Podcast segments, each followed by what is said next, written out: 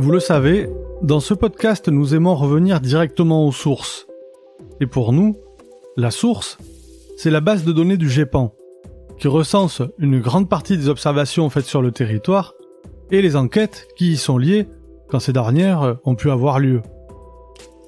C'est ainsi qu'après l'épisode sur l'observation de Golfech, nous avons été fouillés un peu dans cette base de données. Et bizarrement, à notre grand étonnement, quand on tape le nom des centrales ou les villages dans lesquels elles sont implantées, eh bien il y a très peu de choses qui remontent sur le site du GEPAN.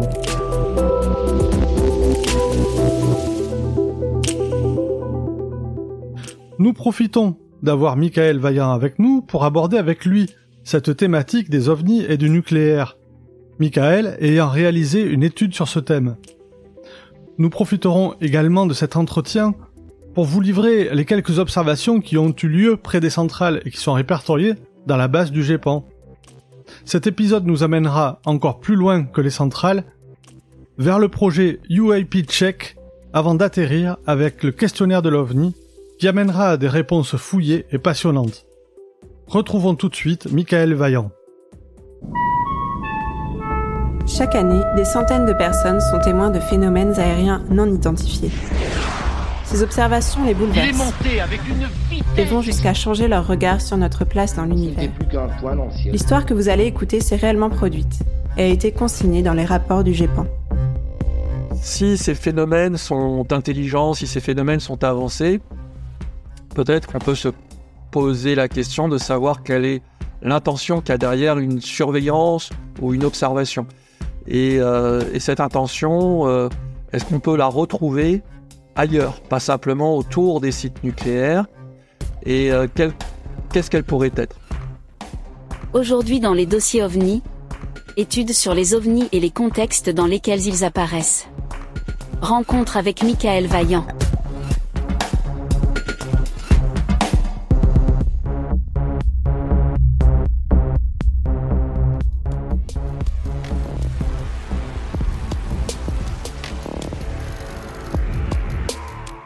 Le 31 mars 2010, à 18h20, une personne observe depuis son balcon un objet de couleur sombre, sans forme définissable, qui évolue dans le ciel au-dessus de la centrale de Cattenom.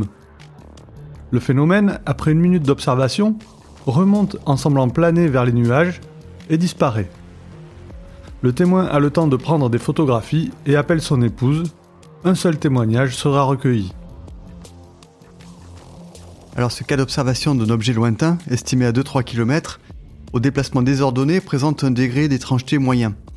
L'objet photographié peut correspondre à de nombreuses possibilités de corps évoluant dans l'air entre le témoin et la centrale nucléaire. Le plus probablement un gros oiseau, comme l'a perçu la femme du témoin, un cerf-volant, une maquette radiocommandée, un ballon captif pourrait avoir de tels comportements dû au vent, soutenu ce jour-là, environ 25 km/h. Par contre, la disparition de l'objet dans les nuages ne correspond pas euh, à moins que les nuages les masquaient. Donc le comportement dynamique de l'objet ne présente pas de caractère d'étrangeté. Les vérifications de ces hypothèses ne sont plus possibles. Alors ce cas, consistant un peu étrange, est classé C par manque d'informations complémentaires et de recoupement. Bien, Michael Vaillant. Euh, j'ai une première question. Quand on s'intéresse aux ovnis, on entend souvent parler de la corrélation entre les sites sensibles, dont les sites nucléaires font partie bien sûr, et les observations de phénomènes non identifiés. Mais à part certaines histoires qui tournent en boucle et qui sont bien connues, dont les fameux survols des bases aériennes américaines, qui en plus ont quelque chose de très spectaculaire, j'allais dire quasiment d'hollywoodien, on y reviendra sûrement, ben on a peu d'éléments finalement tangibles qui montrent cette corrélation supposée. Comme dans ce podcast, on essaye d'aller voir un petit peu aux sources, j'ai regardé sur le site du GEPAN, et j'ai trouvé quelques cas d'observation autour des centrales nucléaires en France, mais rien de bien extraordinaire plutôt des observations assez furtives dans l'environnement proche des centrales. Ces petites histoires d'ailleurs seront diffusées pendant notre entretien pour que les auditeurs euh, voient bien de quoi on parle. Donc on s'est demandé si cette idée d'une relation forte entre le nucléaire et les ovnis était fondée, ou si elle s'était développée un peu comme se développe une légende urbaine. Et c'est là qu'on est tombé sur l'étude dans laquelle vous vous êtes associé à des chercheurs pour essayer de comprendre le contexte qui entoure ces observations, alors, est-ce que tu peux nous présenter cette étude et les personnes qui y ont contribué?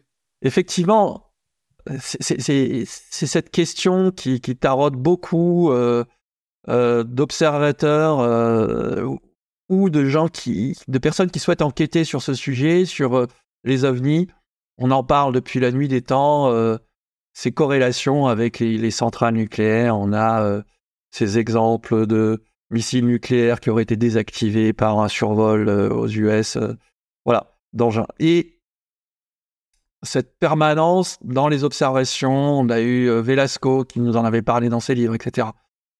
Maintenant, euh, effectivement, est-ce que euh, c'est simplement du fantasme? On voit des, des gens qui sont déjà qui habitent autour des centrales nucléaires et qui déjà se posent des questions parce qu'ils sont peut-être soumis à des radiations il y a, un risque inhérent au fait d'habiter là.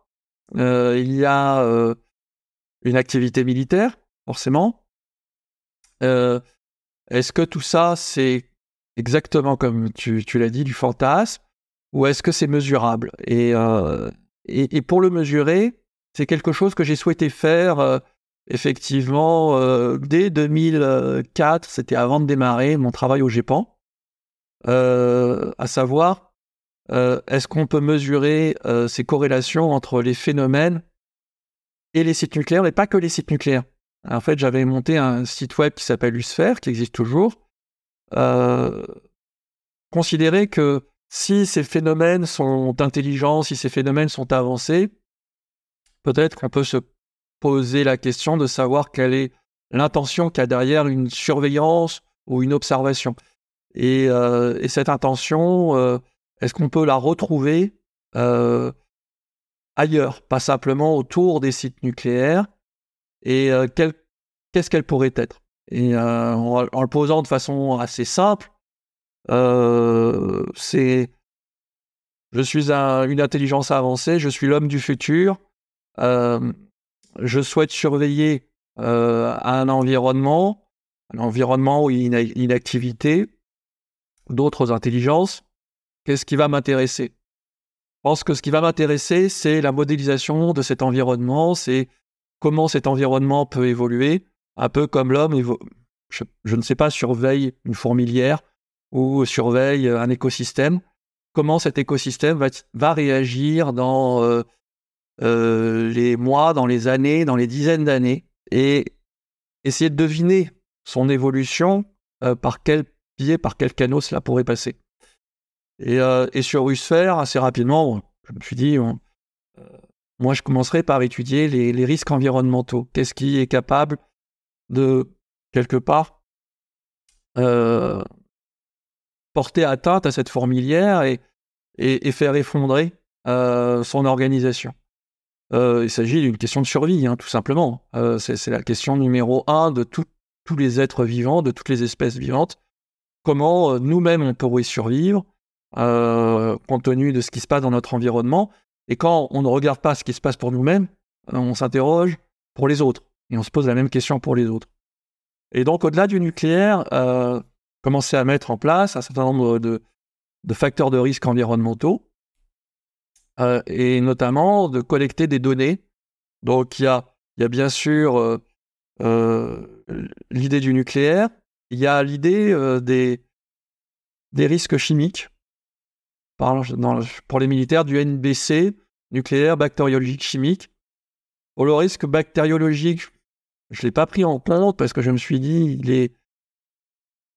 ok, ça pourrait, ça pourrait porter atteinte à une espèce vivante, mais est-ce que ça pourrait l'éradiquer, l'homme? Pas forcément. Euh, après tout, on pourrait le regarder, ceci dit. Hein. Après tout, moi, mon parti pris, c'était de considérer ça toucherait une zone ou une région, pas forcément l'espèce entière. Et euh, après, je regardais quand même l'aspect solaire, donc le risque solaire. Est-ce que euh, explosion solaire pourrait euh, aussi effondrer notre civilisation Alors pourquoi? Parce que on, va chercher là encore une fois des choses qui sont qui, peuvent avoir des, des impacts globaux. Et, et c'était à l'époque, c'était en 2004, c'était pas encore pris suffisamment en compte et en considération. Et puis, euh, et puis derrière, euh, on, commençait à quand même à imaginer que une méga explosion solaire pourrait avoir le même effet qu'une bombe électromagnétique ultra puissante, c'est-à-dire faire tomber les avions du ciel, faire prendre feu les, centrales nucléaires, en particulier les générateurs de secours. On a vu comment ils étaient sensibles quand il y a eu l'incident de Fukushima. Donc, est-ce que, que ces, sites, finalement, sont, eux-mêmes immunisés contre ça? Il y, a, tout un tas d'effets, je ne vais pas rentrer dans le détail, mais qui, sont, qui peuvent être assez impressionnants. Et puis, au-delà de ça, évidemment, quand on veut faire ce type d'études, quand on veut essayer de voir s'il y a une corrélation entre les phénomènes inexpliqués et, et ces risques environnementaux, il faut pouvoir disposer euh, euh, d'une distribution homogène, d'une collecte homogène de cas dans l'espace. Et, euh, le GEPAN était intéressant pour ça, pour ce travail, parce que dans la mission du GEPAN, il y a l'idée de répondre à tous les témoins, où qu'ils soient en France. si vous regardez par contre la, distribution dans le temps des cas du GEPAN, elle sera très mauvaise. vous n'aurez qu'une observation de l'activité du GEPAN, euh, puisque en fait, le nombre de témoignages collectés dépend des moyens du GEPAN. Donc, plus vous mettez d'enquêteurs sur le terrain, plus vous mettez d'experts, plus vous mettez euh, de ressources de manière générale, et plus vous allez pouvoir euh, avoir des cas. Donc le GEPAN, par exemple, pour étudier les vagues d'observation, n'était pas, adapté, enfin les données du GEPAN. Mais pour euh, faire ce genre d'études d'analyse spatiale, le GEPAN était bien adapté. Et puis, effectivement, il fallait disposer d'assez de données euh, pouvoir faire une analyse statistique, c'est-à-dire que se baser sur, sur trois cas ou tirer des conclusions sur quelques dizaines de cas autour du monde en observant qu'effectivement il y a des survols de centrales nucléaires, ce n'était pas suffisant. Il fallait un grand nombre de cas. Euh, et, j'ai pris à l'époque euh, la base de données du GEPAN, ça a été une image de la base de données du GEPAN euh, à l'horizon de 2012, quand cette étude a été montée. Et on avait à peu près 140 cas D. et ça commençait à être suffisant. Sachant que même s'il y avait des cas qui ont été révisés dedans, ce genre d'étude accepte du bruit.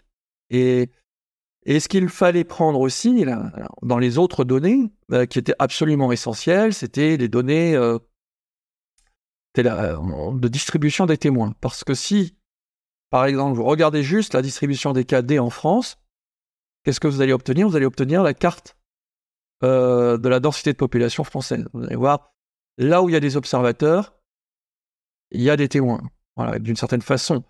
Et pour qu'il y ait des observateurs, il faut qu'il y ait de la population, il faut qu'il y ait des gens donc si, vous n'avez personne, vous n'avez pas d'observateur, vous n'avez pas de témoin.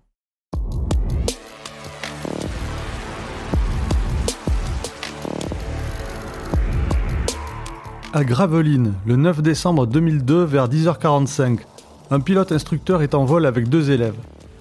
En phase de décollage de l'aérodrome de Calais-Dunkerque, ils sont surpris de voir, durant moins de 10 secondes, un phénomène lumineux de forme circulaire qui se dirige vers eux avant de changer de direction et de disparaître de leur vue. La couleur du pan est d'abord décrite comme blanc-jaune, puis gris métallique. Le pilote instructeur est surpris, car cet objet n'a fait aucune manœuvre pour s'éloigner. La tour de contrôle de l'île Léquin, contactée immédiatement, ne remarque aucune trace d'avion sur les écrans radars. Le pilote instructeur contacte la gendarmerie vers 17h pour savoir si d'autres personnes ont vu le phénomène. À part le pilote instructeur et ses deux élèves, aucun autre témoignage n'est recueilli. Dans ce cas, les témoins ont probablement observé un reflet de soleil sur un avion de ligne croisant à une vingtaine de kilomètres, probablement la ligne Bruxelles-Londres. En effet, euh, d'abord, l'aspect décrit, la couleur et la forme euh, sont compatibles, et le pilote instructeur pense à cette hypothèse et ne la refute que par sa compréhension des conditions de production qui ne lui paraissent pas réunies, et à savoir la position du soleil. Ensuite, euh, la position respective des témoins et du soleil permet d'expliquer une réflexion spéculaire sur une carlingue d'avion, alors correctement orientée en miroir sur la ligne Londres-Bruxelles, croisant à 20 km des témoins. Et puis les témoins perçoivent la disparition du pan selon une fuite en distance, ce qui correspond à une illusion classique. En effet, euh, lorsque l'intensité lumineuse d'un pan décroît, il est logique pour un témoin d'interpréter cela comme une fuite en distance d'un pan qui aurait gardé la même intensité lumineuse. Le premier travail a donc été de faire une carte en corrélant les observations d'OVNI à ce qui pourrait représenter un intérêt pour eux, et à la population, donc au nombre de témoins. Et il faut d'une certaine façon pouvoir euh, partir de cette euh, carte de distribution des phénomènes inexpliqués et la débruiter par la densité de population. Et ça, ce travail, il était très complexe et, il m'a amené euh, à me rapprocher d'un laboratoire de mathématiques donc pour répondre à la question, euh, qui, s'appelle le GREMAC à Toulouse, qui est un, laboratoire d'analyse spatiale, de statistique spatiale, avec une professeure qui s'appelle Christine Thomas Agnan et euh, un ingénieur euh, de, recherche qui, travaille avec elle, qui s'appelle Thibault Laurent.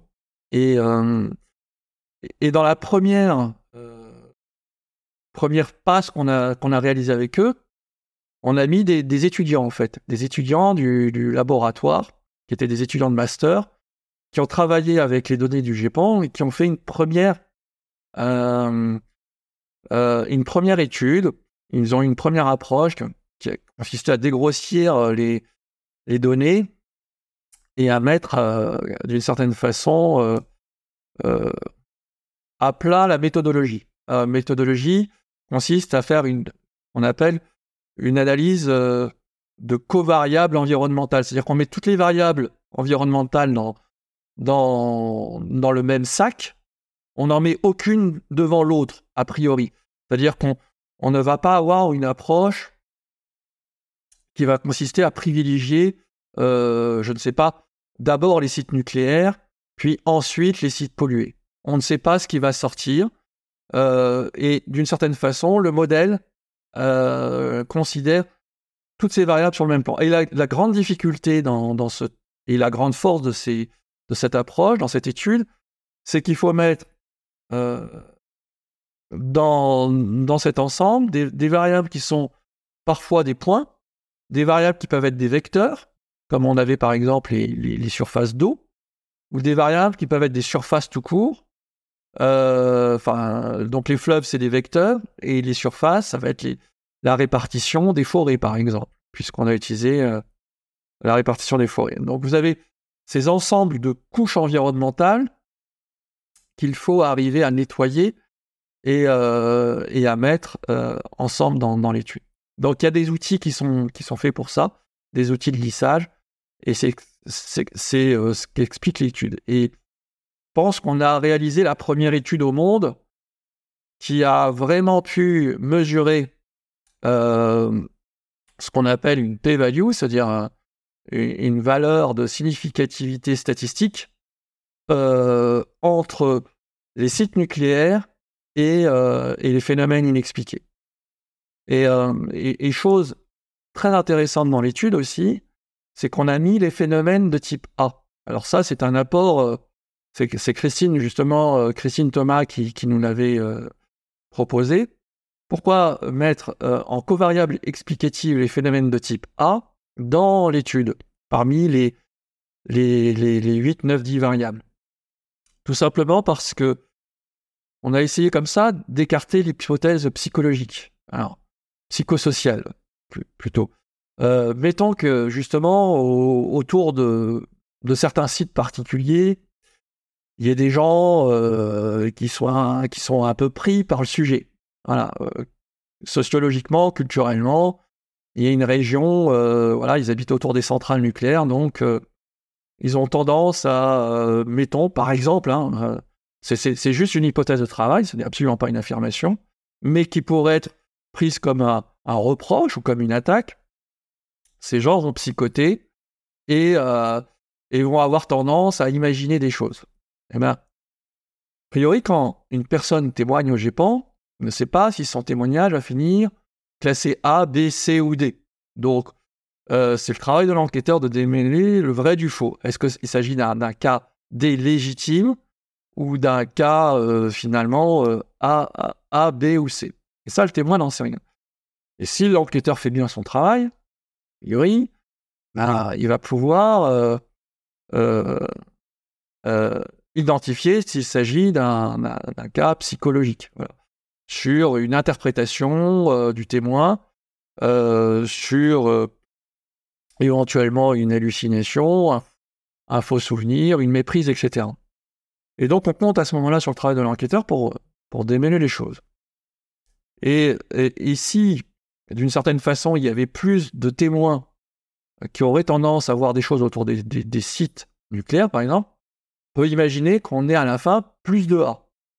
Peut-être plus de D, mais aussi plus de A. Voilà. Plus de cas de manière générale.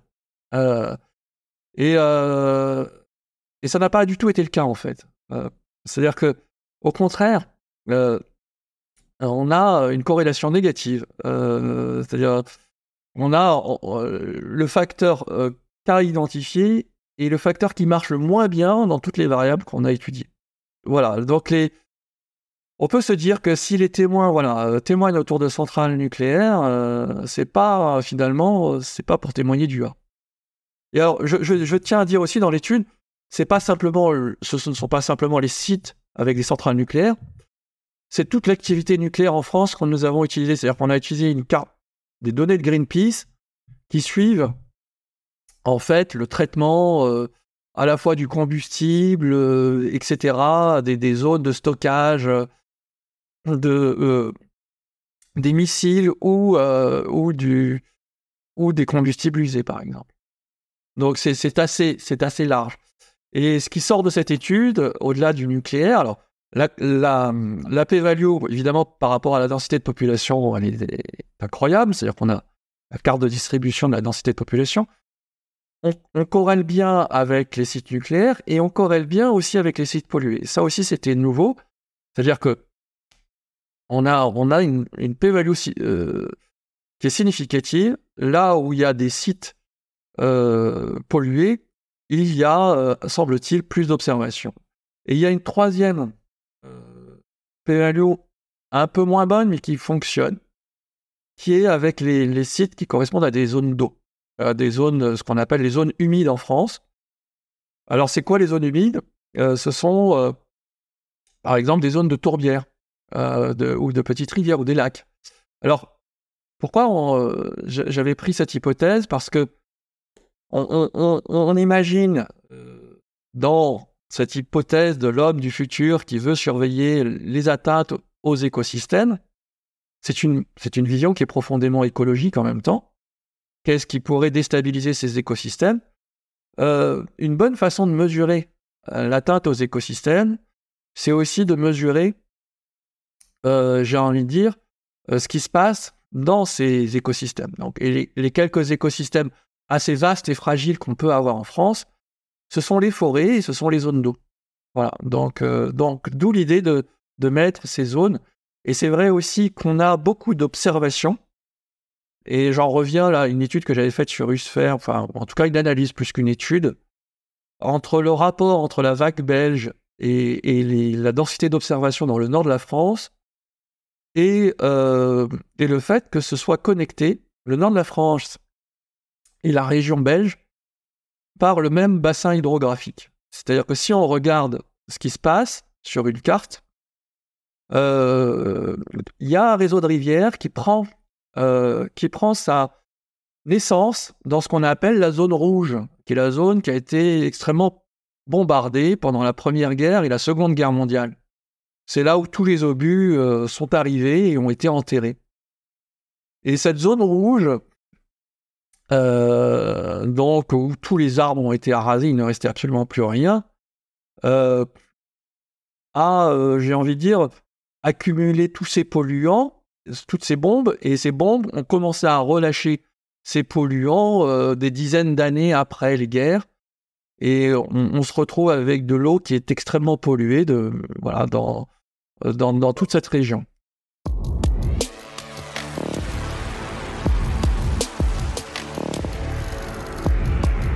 Dampierre, le 19 juillet 1998, vers 23h, plusieurs témoins observent successivement trois lumières rouges qui montent dans le ciel avant de retomber doucement. L'un de ces phénomènes aurait d'ailleurs provoqué un incendie. L'enquête montrera rapidement qu'il s'agissait de tirs de fusées de détresse périmés euh, effectués par un particulier. Belleville-sur-Saône. Les 18, 19 et 20 mars 1977, plusieurs personnes dont des gendarmes observent à partir de 20h30 la présence d'une étrange lueur dans le ciel. Celle-ci se déplace lentement et semble par moments grossir ou diminuer. La couleur peut varier du blanc au jaune orangé, et la lueur disparaît vers 21h. L'hypothèse d'une observation astronomique n'a pas pu être confirmée parce que bah, tout simplement manque d'informations, donc le cas est classé C. L'étude fait remonter des observations nombreuses dans les lieux où il y a une densité de population, ce qui peut paraître normal, mais également autour des sites nucléaires, des sites pollués et dans une moindre mesure autour des zones humides. Ce qui est intéressant, ce que je dis souvent dans ces observations, c'est quand les phénomènes viennent, traversent l'environnement, mais pas simplement traversent, s'arrêtent dans l'environnement. On se dit à ce moment-là, le phénomène, euh, est-ce qu'il est intéressé par une ressource dans l'environnement? Et c'était le sens de l'étude aussi. Hein, l'étude commence par là, l'étude spatiale.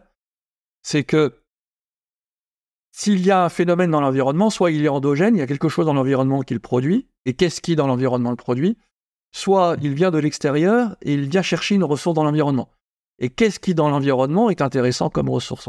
Donc c'est la question des, euh, des ressources dans l'environnement, de, ce qu'il peut faire tilt. Et là, en l'occurrence, dans cette petite euh, observation au niveau du GEPAN, de voir qu'il un phénomène qui vient se stabiliser au-dessus d'une rivière, d'une toute petite rivière, à, quasiment un rue qui est une tourbière, et 30 ans après, à 5 km près, un autre phénomène, des témoins qui ne se connaissent absolument pas, qui vient se stabiliser au-dessus de cette euh, petite rivière, on se dit il y a une interaction euh, possible entre euh, le phénomène et la rivière.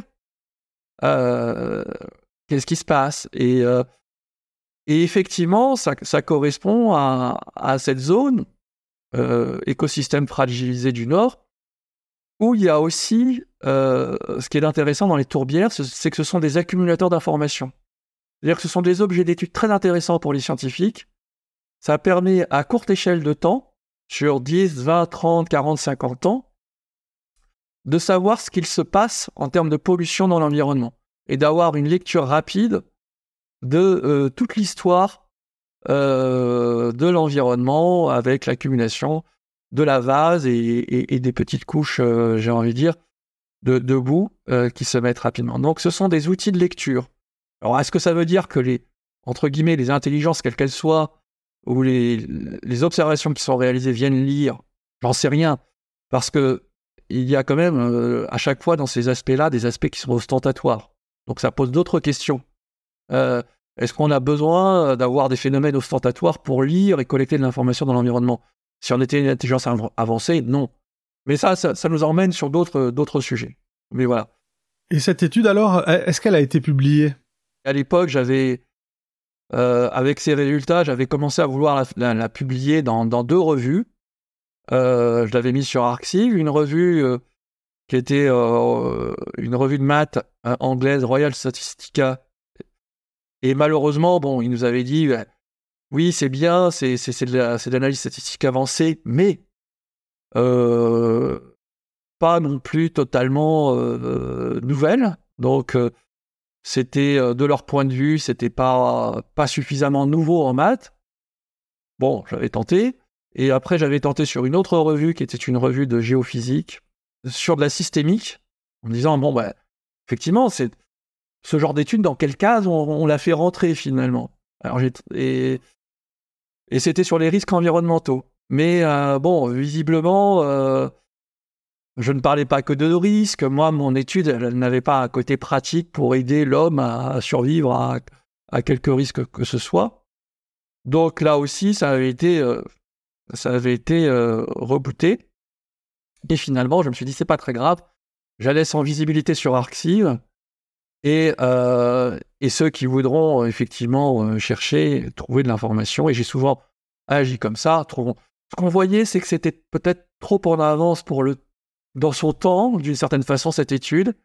Euh, moi, j'ai vu que cette année, on a eu à l'ARO, euh, il y a une étude similaire qui est sortie et, et, elle est sortie dans Nature. Donc, une des plus grandes revues scientifiques quand même euh, au monde. Et, euh, et elle est sortie sur un sujet.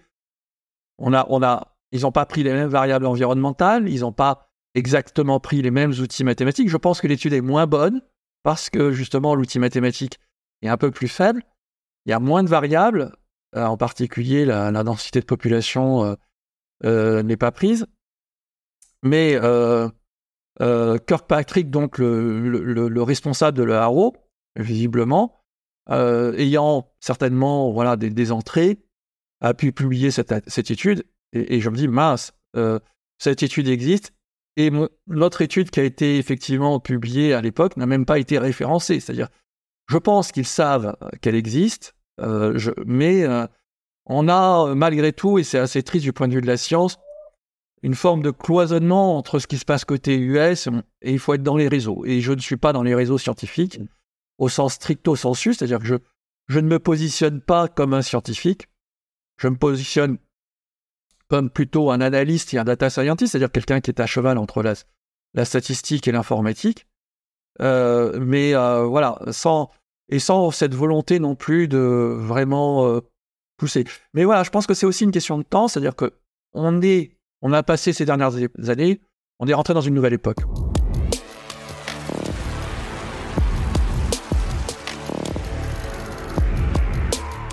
Le budget. Le 3 octobre 2014, aux environs de 22h40, un témoin sort de sa maison et observe de nombreux points scintillants, une quarantaine au total, de couleur rouge-orangé se déplaçant silencieusement de façon linéaire. Le témoin a le temps de faire quelques photographies avant que le phénomène ne disparaisse vers l'ouest.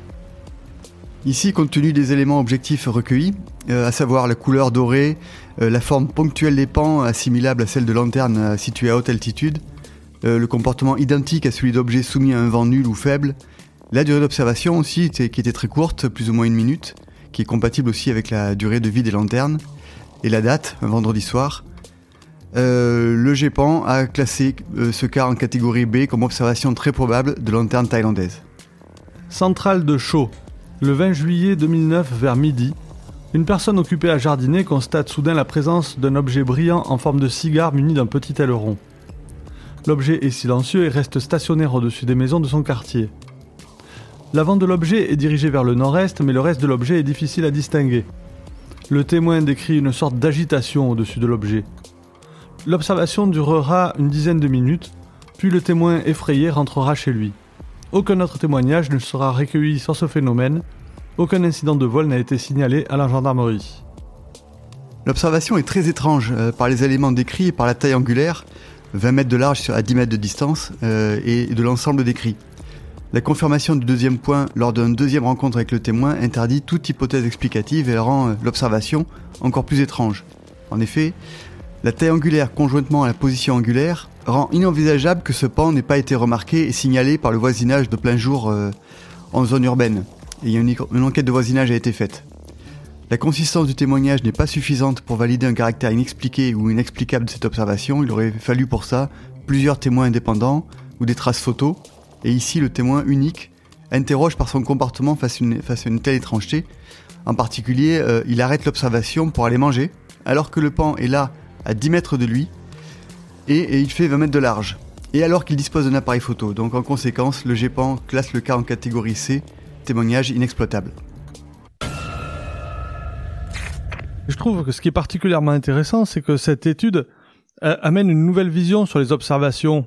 Parce qu'en faisant de la statistique sur un grand nombre, eh ben, on sort un peu du cas par cas, qui est habituellement euh, la manière de procéder en ufologie. On a une observation, on enquête sur cette observation en particulier. Mais de faire des liens comme ça pour avoir une vision un peu plus macro, c'est intéressant. Donc euh, voilà, cette étude, pour les gens qui seraient intéressés, où c'est qu'on peut la consulter? Est-ce qu'il y a un endroit Tu as parlé tout à l'heure de Usphere.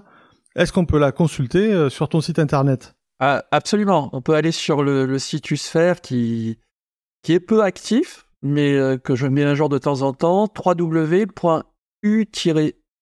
www.u-sphère.com. E euh, c'est un peu mon carnet de bord, j'ai envie de dire. qui m'a accompagné au cours de toutes ces années, sur lequel de temps en temps je mets mes notes. Euh, encore une fois, n'y voyez pas forcément euh, de l'information à nature scientifique. C'est plutôt, euh, ce sont plutôt des informations d'étonnement ou qui accompagnent justement ce papier où j'explique ce que j'y ai mis derrière et l'intention qu'il y avait derrière. Alors, il se trouve que je suis en train de lire en ce moment un livre euh, qui s'appelle, alors je vais le citer, hein, OVNI et nucléaire, euh, Sommes-nous sous surveillance de Stéphane Royer et Didier Gomez aux éditions JMG. Euh, et en fait, dans ce livre, on nous parle beaucoup, alors je cite, de mise en garde répétée délivrée par les entités. On nous parle de cas extraordinaires de survol de silos nucléaires partout dans le monde, avec parfois des interactions où on voit euh, les, objets volants non identifiés qui envoient des rayons euh, sur, euh, des silos nucléaires pour les neutraliser, voire même des êtres qui, traversent les réacteurs nucléaires, enfin tout un tas de choses vraiment formidables, extraordinaires, qui sont loin hein, quand même de, de, des petites histoires qu'on vous diffuse en ce moment et qui sont, ben, quand je parlais de retour aux sources, la réalité de ce qu'on trouve sur le site du GEPAN concernant bah, les observations au-dessus des centrales. Donc d'un côté, on a une version, euh, comme je le disais au début, Hollywood, euh, avec euh, un spectacle, un grand spectacle, et d'autre côté, quand on va sur, sur la base de données de l'organisme en France qui, qui, qui, qui étudie le phénomène ovni, ben on trouve que ces petites histoires qui sont encore une fois très en deçà au niveau spectacle de, de, de, ce qui est produit dans ces livres. Voilà quoi. Alors moi je trouve que euh, si on reprend le mot de Sagan qu'on rappelle euh, souvent ici, hein, euh, les affirmations extraordinaires nécessitent des preuves extraordinaires, ben on est très loin d'avoir ces preuves, quoi. Hein, et ce qui est très étonnant, je trouve, vu comme ces sites stratégiques, les centrales nucléaires, c'est éminemment stratégique, sont surveillés, avec des caméras partout, et certainement plein d'autres outils de surveillance que j'ignore. Alors, pourquoi est-ce qu'on n'arrive pas à disposer de preuves? Est-ce que tu as une idée sur ce sujet-là? Euh, En partie, je n'ai pas tous les éléments. Je pense que euh, une, un aspect, c'est une part des choses, c'est que l'information ne nous remonte pas. De toute façon, elle est, elle est cantonnée euh, à la sphère militaire. Soit on demande aux, forces armées effectivement de ne pas en parler, soit de toute façon par défaut, euh, euh, c'est dans le secret militaire. On a eu par exemple l'événement avec Fessenheim, donc euh, qui, qui, n'aurait pas dû sortir et qui est sorti il y a quelques années de ça, donc ce survol avec de, de, un très grand nombre de lumières, donc des gendarmes qui, qui, ont observé. Voilà, là, il n'y a pas eu de rapport au GEPAN. Donc il y, a cet aspect-là. après, il y a Peut-être un autre point, c'est la qualité du matériel aussi euh, d'observation. Euh, quelle est la qualité du matériel de ces, souvent sur ces sites nucléaires, qui est assez ancien euh, Est-ce que les outils de surveillance, les caméras en particulier, qui sont sur ces sites, sont, sont, de bonne qualité La technologie va très vite. Voilà. On voit que nous, avec, on a vu dans les exemples de Golfech, avec un téléphone des, des, années 2000, bon, bah, c'était vraiment pas très bon. Euh, de la visiosurveillance, euh, je pense qu'il y en a sur ces sites. Maintenant, est-ce qu'elle est de suffisamment bonne qualité? Euh, Voilà, on peut se poser la question. Et après, finalement, mettons que ils aient un film de suffisamment bonne qualité, reste encore la question des experts qu'il y a derrière. C'est-à-dire que euh, les gens qui vont l'analyser et euh, les personnes entre les mains desquelles cela va arriver, est-ce que ils ont un le temps, euh, deux les ressources pour faire ces analyses, et trois le cas échéant, s'ils font ces analyses, bah, où est-ce que ça tombe encore une fois? C'est-à-dire que si c'est du domaine militaire, euh, je pense que ça, tombe dans les mains d'un très petit nombre de personnes euh, habilitées à. Euh, donc avec tout ça, Euh, en pointillé, il y a des affaires qui ressortent de temps en temps, il y a quelques informations qui ressortent de temps en temps, mais ça, ça crée un, de manière discontinue une histoire qui va être de l'ordre de, euh, de l'entretien de l'idée générale qu'effectivement les militaires sont sur le coup, mais pas plus, pas moins, j'ai envie de dire. J'ai du mal, euh, voilà, encore une fois, à penser que les branches armées au niveau science, sont suffisamment armés pour étudier ces phénomènes euh, de manière générale. Pourquoi? Parce que, bah, prenons ce qui s'est passé dans le cas d'un supraconducteur récemment euh, qui a été annoncé par des, Sud-Coréens. C'était l'année dernière. Nouveau supraconducteur. Il a fallu des semaines pour que, à l'échelle mondiale, on puisse comprendre et interpréter et faire les recherches, les études, la, refabrication de ces supraconducteurs pour montrer qu'ils n'étaient pas supraconducteurs, il est arrivé d'une certaine façon à, à, à démontrer que l'étude elle n'était pas, pas bonne. Voilà.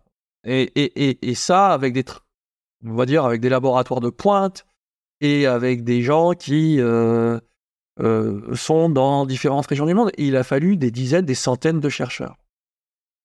Je peux imaginer à quel point si on a bien des scientifiques militaires qui sont dans des laboratoires et qui sont une petite poignée à étudier des phénomènes comme ça, soit sur des vidéos, soit peut-être des éléments collectés, je ne sais pas, euh, ils auront bien du mal, ils seront bien démunis. Ça, c'est, c'est mon opinion parce que la recherche aujourd'hui nécessite un effort colossal, surtout quand on tombe dans cet espace qu'on peut appeler le limina, qui est, cet espace qui, qui commence à, à toucher à l'au-delà de nos connaissances. Euh, et donc là, euh, on a besoin non pas de 10 scientifiques, ni de 100, mais de milliers de scientifiques pour arriver à un moment donné à faire la lumière sur des choses qui peuvent être euh, totalement en dehors de, nos connaissances. D'accord. Avant de terminer notre entretien, tu nous as déjà parlé, bien sûr, de euh, mais on aimerait que tu nous parles de ton autre projet qui s'appelle UAP Check. Peux-tu nous en parler rapidement, s'il te plaît? Avec plaisir. Alors, UAP Check, c'est un, c'est parti de l'idée de proposer à à tout le monde, aux citoyens et à d'autres organisations euh, ufologiques, un outil euh, qui permettent euh, de vérifier ces observations. Tout simplement. C'est-à-dire de dire j'ai été, j'ai vu quelque chose, j'étais, je ne sais pas, près de Narbonne, à tel endroit, et j'ai regardé dans telle direction un phénomène qui avait telle forme, telle couleur, etc. Qu'est-ce que ça peut être? Et il s'avère que dans 60, 70%, euh, des cas, un outil logiciel peut assez simplement répondre à cette question. Et c'est un outil qui, est utilisé par le GEPAN, puisque c'est un outil sur lequel j'ai travaillé, euh, que j'ai développé, et qui permet de ce qu'on appelle euh, de vérifier l'environnement du témoin, que ce soit des avions, des satellites, euh, ça peut être des étoiles, des planètes. On peut imaginer un séisme, on peut imaginer d'aller plus loin sur des ballons ou des phénomènes météo.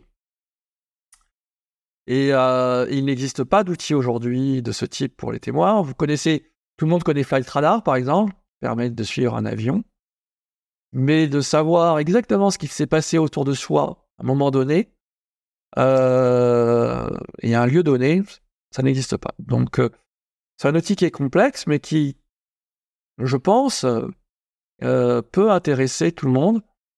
Et, euh, et j'ai souhaité, en, partant du GEPAN, puisque je suis parti du GEPAN en 2022, mettre à disposition un tel outil à disposition du public.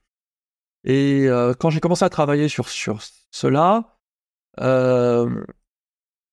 il y a eu d'autres idées qui sont venues avec, en particulier, euh, le fait d'aider le public à comprendre ces phénomènes, au-delà de cet outil, simplement, si j'ai pas vu quelque chose, euh, je suis un témoin, bon, très bien, je vais avoir cet outil, mais je ne suis pas un témoin, mais je m'intéresse à ce phénomène. Où est-ce que je peux me rendre pour obtenir de l'information de qualité euh, sur ce sujet-là, sur, le sujet des pans Alors, bien sûr, il y a, des émissions comme la vôtre, il y a euh, le site web du GEPAN, euh, mais il n'y a pas, j'ai envie d'endroit pour le public. Aujourd'hui, où le public puisse se rendre et typiquement puisse se renseigner. Il n'y a pas de, il y a, a, pas de, lieu dans un musée, dans un espace même scientifique qui permettrait de se renseigner de façon, euh, de façon euh, rigoureuse et sérieuse sur le sujet. Et à ce moment-là, il y a eu l'idée d'apporter autour de ce projet d'autres briques, euh, notamment une brique pour proposer de l'information sur l'actualité. et ça a été UIP Check News l'année dernière, et on va continuer à faire une chaîne YouTube. Ça a été aussi de proposer un projet, et on est en train de bâtir ça, pour, euh, pour les musées, où les gens pourront venir et euh, obtenir de l'information, comment on enquête, comment euh, on peut, par exemple, imaginer la vie extraterrestre, qu'est-ce que sont les solutions pour aller d'une étoile A à une étoile D, même, j'ai envie de dire, dans les solutions qui sont dans les cartons. Euh, voilà, il y a des hypothèses qui sont en gestation. Euh, il y a tout un tas d'informations qui peuvent intéresser le public. Et UIP euh, Check va aider, on, souhaite aider le public, et c'est à l'échelle internationale, à, découvrir voilà, tout ça. Et aussi sensibiliser les politiques sur ce sujet-là. Donc de travailler sur, sur l'aspect législatif euh, savoir qu'est-ce qu'on peut faire pour en particulier euh, essayer d'aider à donner de la visibilité euh, aux scientifiques sur, sur ces aspects quand ils touchent au secret défense et d'une certaine façon, qu'est-ce qu'on peut mettre en place comme outil sans absolument pas sans, voilà, sans rentrer dans l'illégalité, mais en travaillant au niveau des lois? Est-ce qu'on peut mettre en place des outils pour, par exemple, faire sortir des dossiers parce que euh, même si, j'ai envie de dire, les militaires étaient de bonne volonté, il y avait euh, l'envie d'aider, euh, aujourd'hui, ils n'ont pas les moyens de le faire non plus.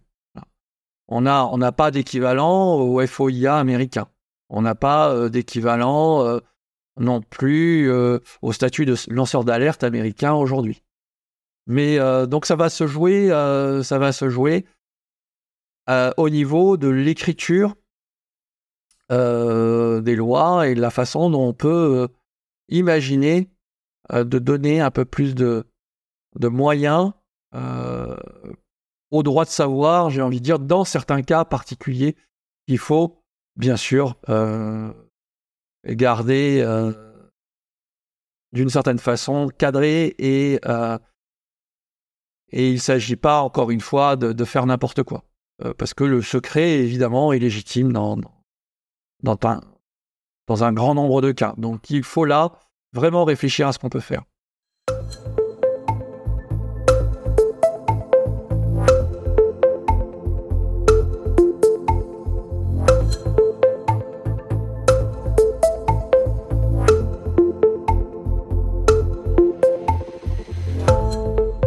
Bien, tout ça est fort intéressant. Bien sûr, on mettra les liens euh, dans la description de, de l'émission. Hein. Pour terminer euh, en beauté, eh ben, on aimerait te passer au questionnaire de l'OVNI. Euh, on essaie d'interroger tous nos invités avec ce questionnaire, donc avec quelques questions euh, courtes et des réponses ben, comme tu les sens. et ça nous permet, ce questionnaire, d'en savoir un petit peu plus sur la relation que nos invités entretiennent avec le phénomène OVNI. Donc c'est parti. La première question, ben, c'est la plus simple et c'est en même temps ma préférée. Est-ce que tu as déjà vu un OVNI? Euh, non, jamais. Mais, euh, mais en fait, il m'est arrivé des choses étranges par contre. Et, et en relation avec, euh, avec, les, avec les ovnis. Particulièrement au Japon. Mais euh, ce serait long à raconter. Oui, là, il faudra faire une émission parce qu'effectivement, ça donne euh, envie d'en savoir un petit peu plus. Mais on, on, on, refera ça si tu le veux bien. La deuxième question, as-tu un film ou un livre préféré sur les ovnis que tu aimerais recommander aux auditeurs? Mon film préféré, ça a toujours été dans mon cœur 2001, l'Odyssée de l'espace, puisqu'il y y a cette vision sur effectivement l'intelligence ou les intelligences du futur, comment on pourrait, comment on peut se projeter nous. en termes de bouquins, j'aime bien le bouquin sur qui est sorti sur le Skinwalker Ranch et, euh, et le Pentagone et sa relation avec le Pentagone. Oui, parce que elle est claire sur euh, euh, ce qui s'est passé historiquement avec la WASP, justement autour de 2007-2008 et les études qu'ils ont mises en place. Et, et ça va avoir des conséquences jusqu'à ce qui se passe aujourd'hui puisqu'en fait, derrière, ça a été la TIP, ça a été les ondes d'eau, et etc., etc. Ça a été le travail aussi de Jacques Vallée, euh, aussi à l'époque.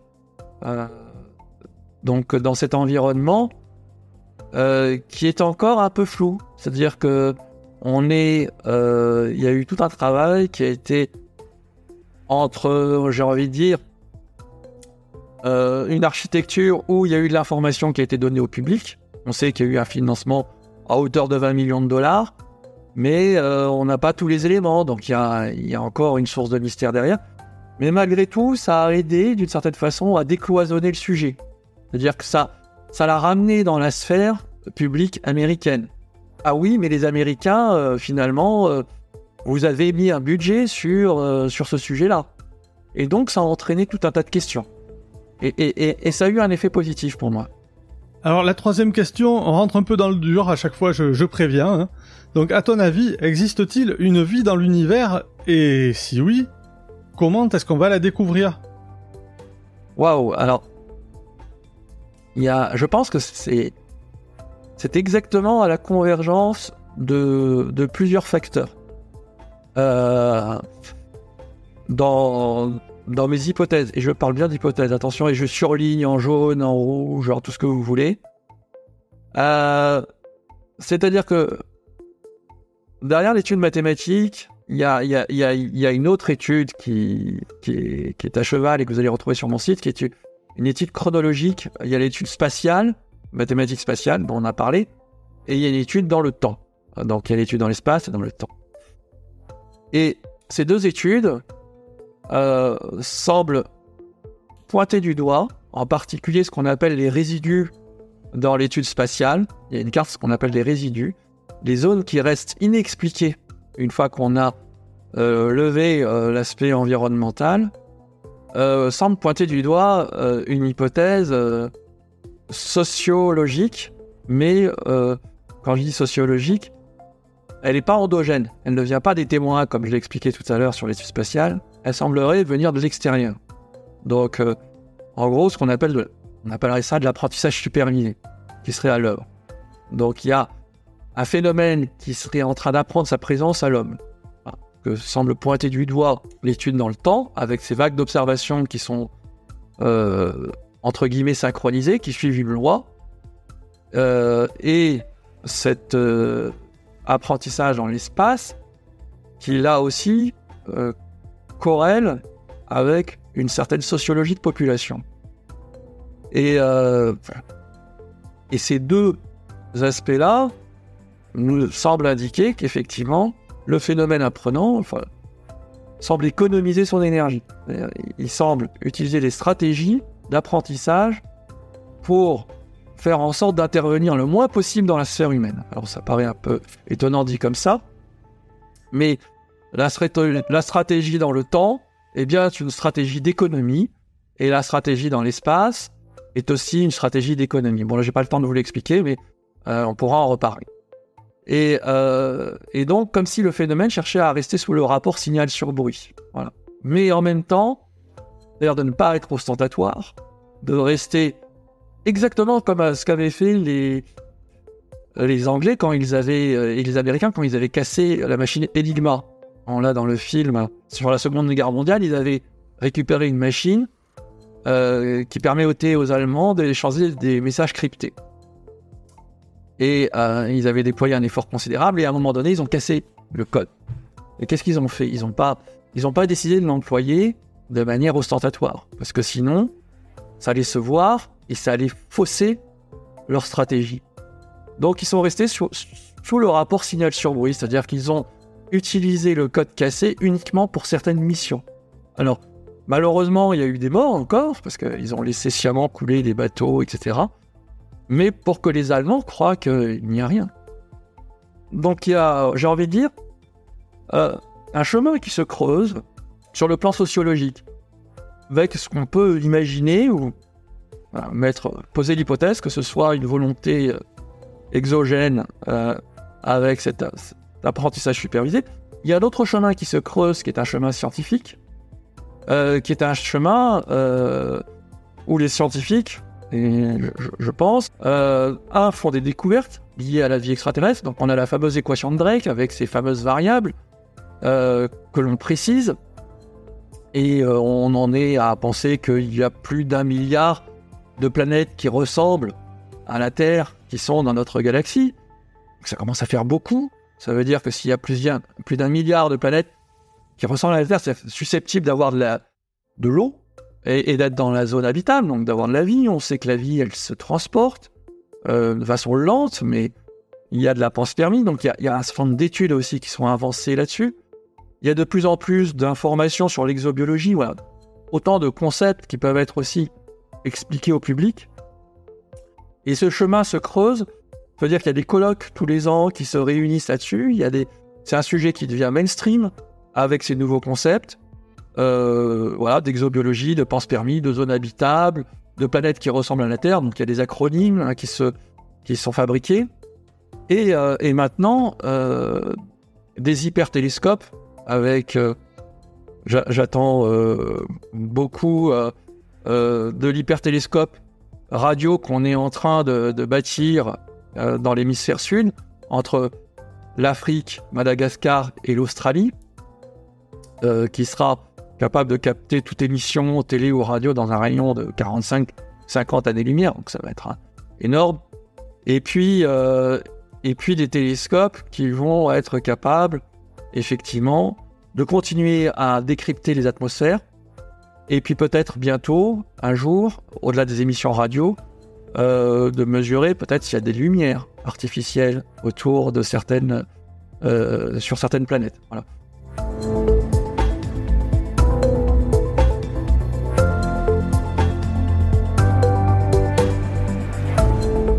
Je, je pense qu'à un moment donné, ce qui va se passer, c'est que euh, sur cette stratégie qui consiste à, à, lire ou à enregistrer des, signaux qui sont très loin, qui sont à, à 5, 10, 15, 20, 50 années-lumière, on est en train de mettre en place des moyens qui vont nous amener inéluctablement à détecter des choses de plus en plus bizarres.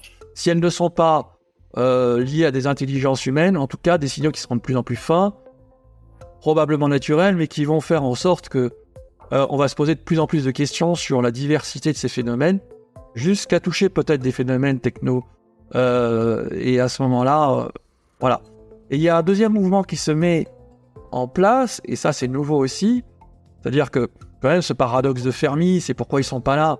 Le paradoxe de Fermi consiste à se demander pourquoi l'humanité n'a, jusqu'à présent, trouvé aucune trace de civilisation extraterrestre, alors que le Soleil est plus jeune que beaucoup d'étoiles situées dans notre galaxie.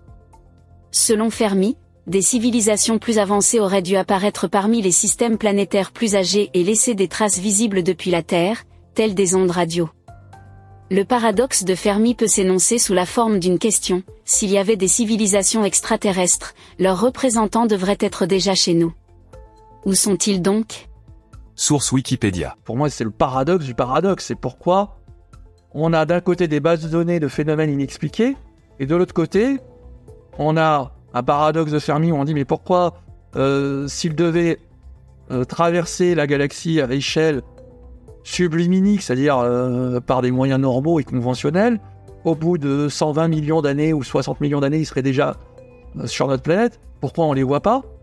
Et la conclusion, bah, si on les voit pas, c'est qu'il n'y en a pas, c'est la conclusion des scientifiques.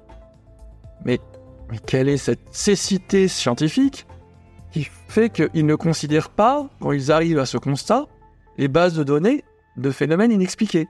Il y a pour moi un paradoxe là qui est assez incroyable, qui a toujours existé, mais qui est euh, euh, d'une certaine façon lié, je pense, euh, au fait qu'il est mal vu, il a été mal vu pendant très longtemps dans, la sphère scientifique, d'imaginer que des extraterrestres arrivent jusqu'à nous.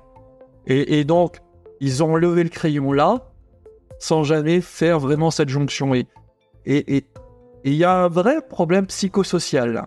Mais c'est encore, c'est encore, ça tient à la nature du scientifique et qui euh, pense que la science va expliquer, et c'est ça, ça répond à ta question Philippe, va expliquer demain les phénomènes. Et, et certainement elle va y arriver parce que maintenant qu'on ouvre un peu, entre guillemets, les chakras, et les scientifiques commencent à se poser de plus en plus de questions sur est-ce qu'ils ont plus de capacité euh, sur l'équation de Drake qui s'ouvre et, les probabilités augmentent, on commence à mettre en place des réseaux, non pas d'écoute de systèmes lointains, mais de réseau d'écoute de ce qui se passe dans l'atmosphère. Enfin, qu'on aurait dû faire il y a déjà depuis 20, 30 ans ou 40 ans, c'est-à-dire de, mettre en place des grilles de caméras, de télescopes, qui vont scanner le ciel et qui vont systématiquement observer le ciel dans différentes longueurs. Donc, tout le monde connaît Galiléo, mais il n'y a pas que Galiléo.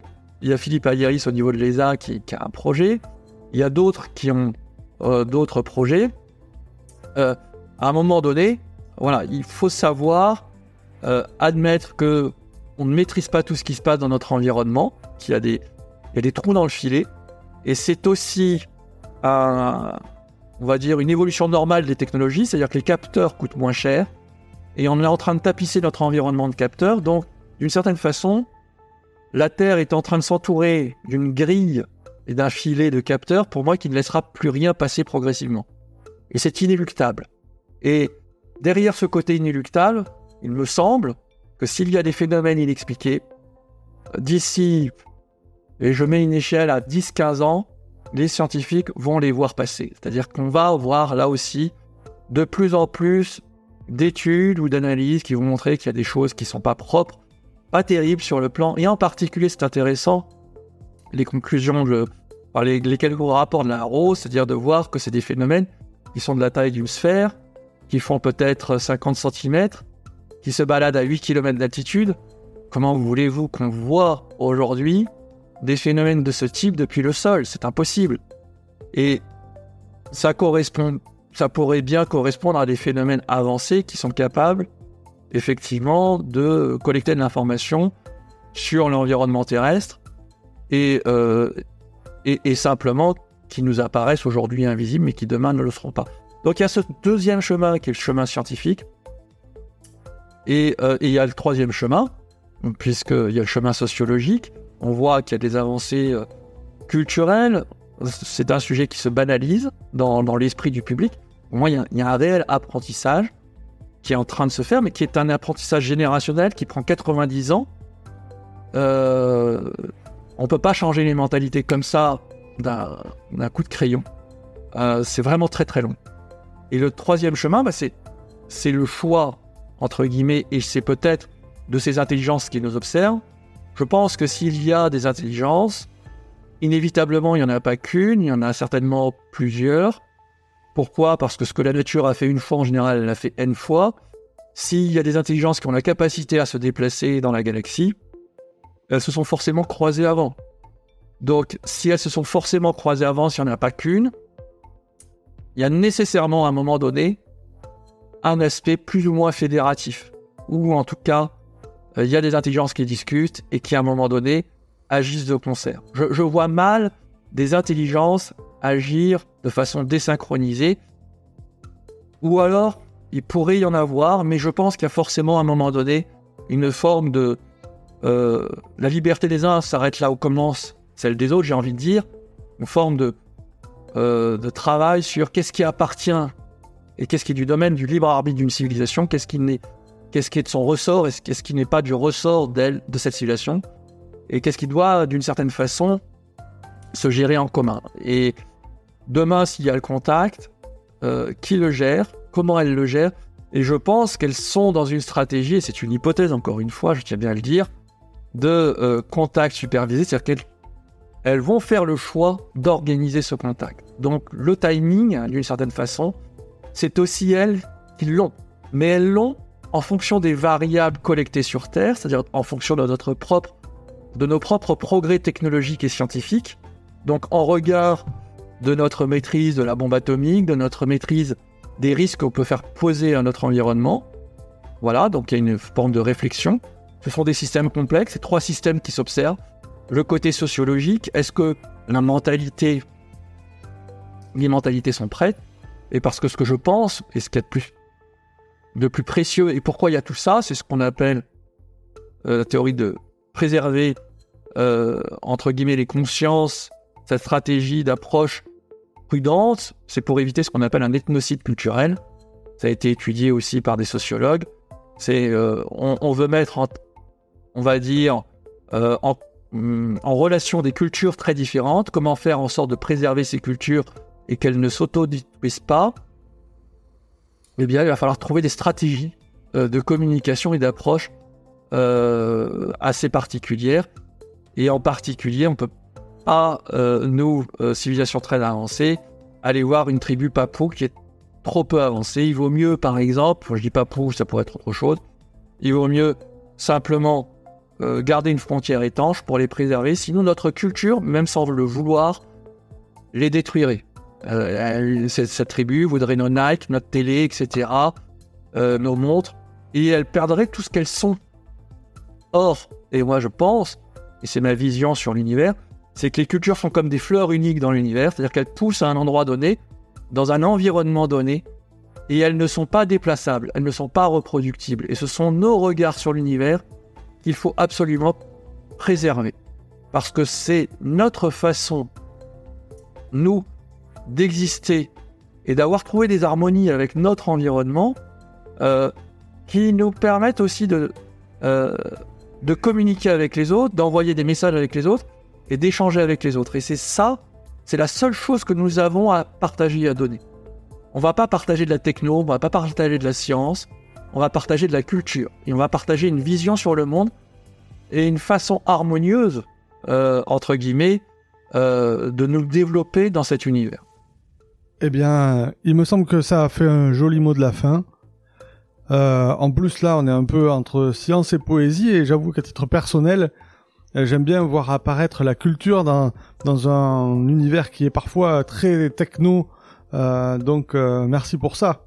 Oui, et je pense que je pense que voilà, si, si vraiment il y a des civilisations extrêmement avancées, euh, à un moment donné, qu'est-ce qu'elles vont aller chercher chez les autres civilisations? Qu'est-ce qu'on a? Euh, C'est pas des, ce ne sont pas des ressources. Bon là, c'est un fantasme de de, de, science, de science-fiction. Euh, ce ne sont pas c'est pas de la techno, la techno elle est disruptive. Faut se rendre compte de ça, c'est que elle est dangereuse. Demain, s'il y a un contact, et, on n'aura pas de techno. Il faut que les gens se disent, s'il y a un contact extraterrestre, vu, vu la façon dont les choses sont aujourd'hui, euh, semblent se, réaliser, c'est que précisément, euh, pour éviter un ethnocide culturel, l'humanité n'aura absolument le droit à rien euh, en termes de techno, s'il devait y avoir demain quelque chose. Et ça paraît logique. Euh, chaque innovation, chaque invention, soit les OGM, que ce soit, euh, je sais pas moi, les réseaux sociaux, que ce soit bien sûr la bombe atomique, mais c'est un danger pour, pour l'humanité. Et l'humanité doit intégrer dans sa culture chaque techno. Donc on, on a des phases d'appropriation qui sont très longues, qui mettent des, années et des années. Eh bien, merci pour ces réponses très complètes, hein, qui ouvrent quelques portes et, des pistes de réflexion. Bon, de toute façon, je pense qu'on aura l'occasion de se reparler. Nous allons suivre de notre côté le projet UAP Check, et euh, nous, euh, bien sûr, nous invitons les auditeurs à aller voir les liens dans la présentation du podcast et d'aller voir le site internet de UAP Check. Encore merci, Michael Vaillant, et à très bientôt.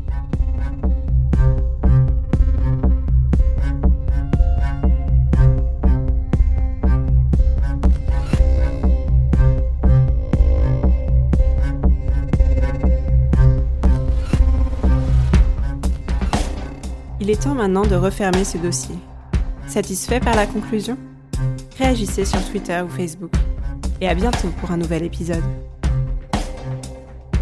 surtout n'oubliez pas, regardez le ciel et gardez l'œil ouvert.